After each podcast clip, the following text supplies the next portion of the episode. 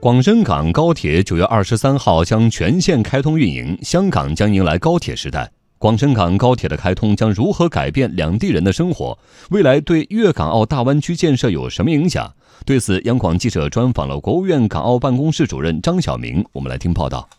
就我们现在就可以设想一种生活场景，就是你住在广州的市民，一家人到周末的时候坐高铁去香港。先在这个购物天堂里面采购点东西，到傍晚的时候在那儿尝点风味菜，然后就近到将来就会落成的西九文化区，到那边的大剧院里面去看一场国际水准的演出，再坐车回广州不到一个小时啊！我更希望到今天还没有回过内地的香港同胞，特别是年轻人，都能够乘坐高铁到内地来。多看一看，多走一走，多了解和感受国家发展的真实的情况。说到即将开通运营的广深港高铁，张晓明眼里充满了期待。广深港高铁是内地和香港跨境基础设施建设的一个重大合作项目。这条高铁线路从广州经深圳到香港境内的西九龙，全长一百四十二公里，其中香港段二十六公里主要在地下隧道。这个项目是一九九八年香港特别行政区政府最早提出的。原来的设想是新建一条区域快线，在这之后，原铁道部广广东省和香港方面共同开展相关规划研究工作。二零零四年，铁道部在编制国家中长期铁路网规划时，决定把这一项目纳入国家四纵四横高速铁路网络。二零一零年，广深港高铁香港段开工建设，目前已全线完工，将于九月二十三号正式运营。到那个时候呢，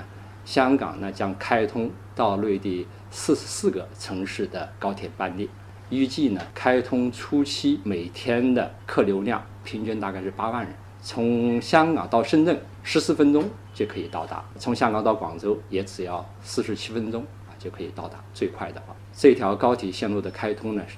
也标志着啊，香港呢是进入了一个高铁时代。有别于内地的高铁，广深港高铁实行的是一地两检，地点设在了西九龙站。在张晓明看来，这种设置无疑是方便旅客乘车、提高运输效率的一个安排。在香港的西九龙站同一个区域里面设立内地口岸区和香港口岸区两个口岸区，然后由双方各自按照内地的法律和香港的法律，对乘坐高铁往来两地之间的人员。以及随身的物品啊、行李啦，进行出入境的边防检查、海关监管以及检验检疫的这些查验。按照这样的一个安排呢，不论是你从香港北上到内地，还是从内地不同的地方坐高铁前往香港，都只需要在这个口岸呢接受一次性的查验，就可以完成两地的出入境通关的全部的监管查验的手续。